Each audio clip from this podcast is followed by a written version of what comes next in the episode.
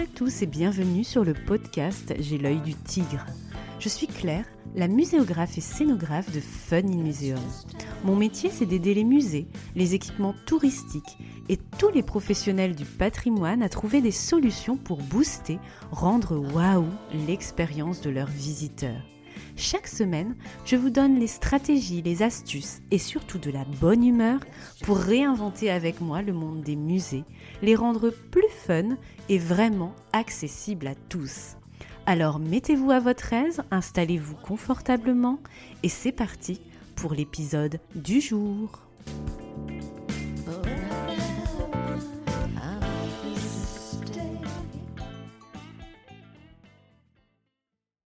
Bonjour et bienvenue dans ce nouvel épisode Comment pimper Dans le podcast numéro 25, je vous expliquer comment enrichir et rénover votre exposition permanente en 6 étapes.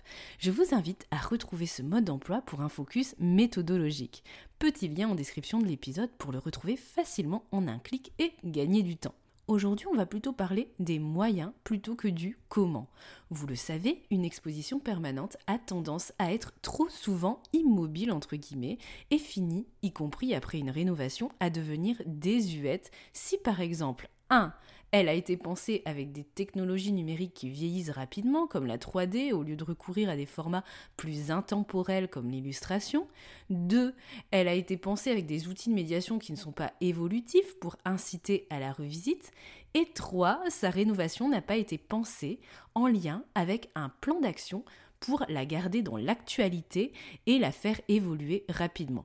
Si c'est le cas, c'est qu'on n'a pas travaillé ensemble sur la muséographie et la scénographie, car la modularité et l'évolutivité d'une expo, qu'elle soit temporaire ou permanente, est un critère clé dans ce que je vous propose en tant que consultante. Mais pas de panique, dans ce podcast, je vais vous donner trois façons de donner une seconde vie facilement à une expo permanente devenue désuète. Trois moyens.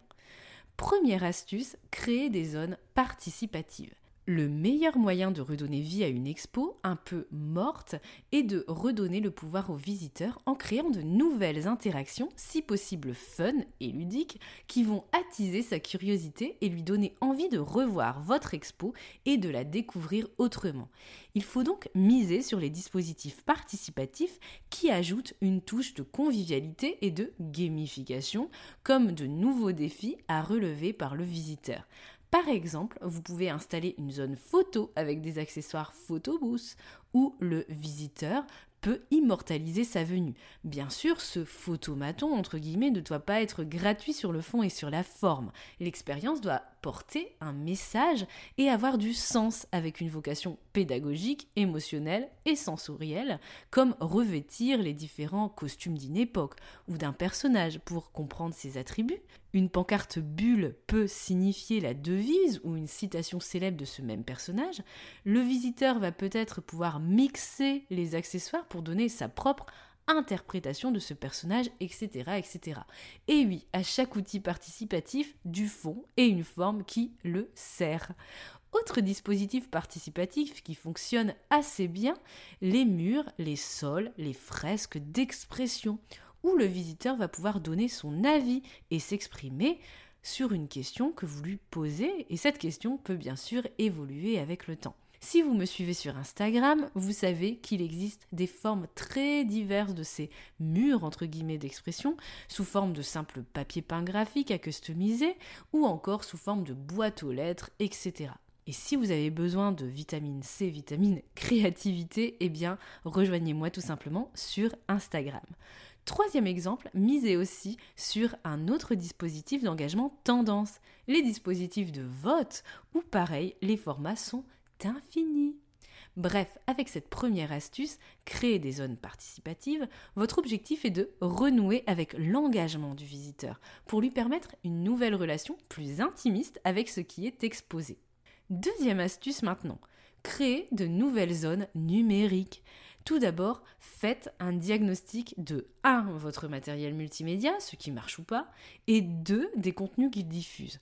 Pour pimper votre expo permanente, l'idéal est d'offrir à minima trois nouvelles expériences numériques dans l'ensemble du parcours, dont le format varie en fonction de votre budget. Un nouveau film, un nouveau Serious Game, un nouveau dispositif numérique qui va idéalement mixer le physique et le digital pour devenir figital. Par exemple, une manip qui déclenche un audio en son 3D binaural, un décorum figital, etc. Bref, combo gagnant. Un nouveau film, un nouveau serious game, un dispositif figital qui joue sur la surprise, le spectaculaire et le waouh, et qui peut constituer une motivation de revisite de votre expo. Dans ce relookage numérique, pensez toujours au passage transmédia en vous disant que ce nouveau média, le film, le quiz, etc., peut avoir différents usages. Être dans votre expo, être proposé dans le cadre de visites scolaires, sur votre site web, dans votre communauté VIP, en partie en teaser sur vos réseaux sociaux, etc. Pensez transmédia et multiples échelles. Ainsi, vous concentrez votre budget et votre énergie dans un dispositif qui sert différents volets d'innovation de votre équipement. Et puis la dépense est plus facilement justifiable auprès de vos financeurs. Et là, je vous fais un énorme clin d'œil pour cette attitude de ninja. Troisième astuce, créer des zones d'actualité et modulables. L'idée, c'est quand même de ne pas se retrouver avec le même travers après ce relookage d'expo dans quelques mois et années, n'est-ce pas? Donc, créez impérativement dans votre exposition permanente des zones semi-permanentes, facilement modulables, avec peu d'énergie, de frais et d'intervention extérieure. Ces zones semi-permanentes peuvent être des stations personnages qui évoluent selon une fréquence à définir, tous les six mois, un nouveau personnage à découvrir, idem des vitrines thématiques type cabinet de curiosité qui évoluent avec le temps et votre programmation d'équipement en lien par exemple avec votre expo temporaire. Vous pouvez aussi aménager une zone labo, laboratoire, où vous faites un focus régulier sur une question essentielle et insolite de votre thématique ou collection avec une tonalité un peu funky. L'idée de ce troisième axe pour pimper votre expo n'est pas de vous créer une usine à gaz, mais d'inscrire votre exposition permanente dans une dynamique évolutive clairement inscrite dans votre calendrier avec une régularité définie. Par exemple, tous les six mois, on change le contenu du labo, tous les ans, on modifie toutes les vitrines thématiques et les stations personnages, etc. Trouvez votre rythme et ce qui correspond le mieux à votre contexte d'équipement, à votre format d'équipe et à ce que vous avez envie de faire tout simplement. Pareillement, il est aussi facile d'imaginer tout un lot de manips dont le contenu peut évoluer facilement. Des feuilletoirs, des fiches actus, des cubes à tourner dont les visuels se changent en imprimant de nouveaux adhésifs pour parler d'un sujet totalement différent, des stations sonores qui diffusent de nouveaux extraits aussi régulièrement. Bref, ne figez pas dans le béton armé votre exposition permanente lors de sa conception et de son relookage. Pensez toujours à son cycle de vie et programmez ses étapes d'évolution avec un calendrier, un budget et un plan d'action dédié. C'est la meilleure manière d'inciter à la revisite et pour garder votre expo dans l'air du temps. Allez, c'est parti pour le post-it. En mémo, les trois façons pour pimper votre exposition permanente, donc, sont 1. Créer des zones participatives qui ont pour objectif de recréer un engagement avec vos visiteurs. 2. Créer de nouvelles zones numériques avec un combo gagnant que je vous conseille.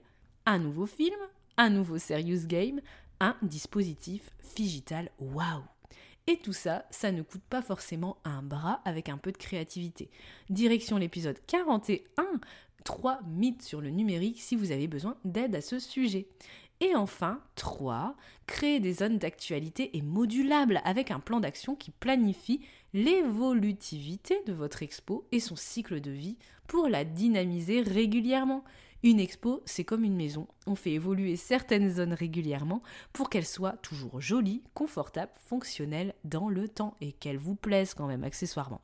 Voilà, l'épisode touche à sa fin. J'espère qu'il vous a plu et vous donnera de belles idées.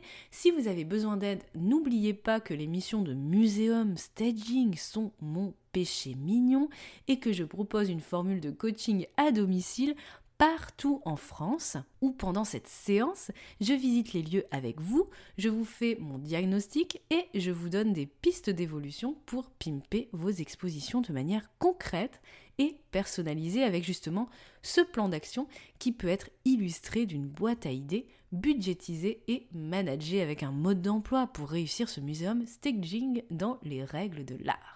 Si vous êtes intéressé par cette formule d'accompagnement original pour pimper votre parcours de visite avec moi, eh bien le lien il est en description de ce podcast ou sur mon site web www.funnymuseum boutique. Je vous souhaite une belle journée, après-midi, soirée, où que vous soyez.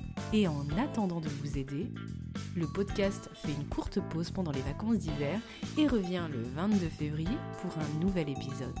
À très bientôt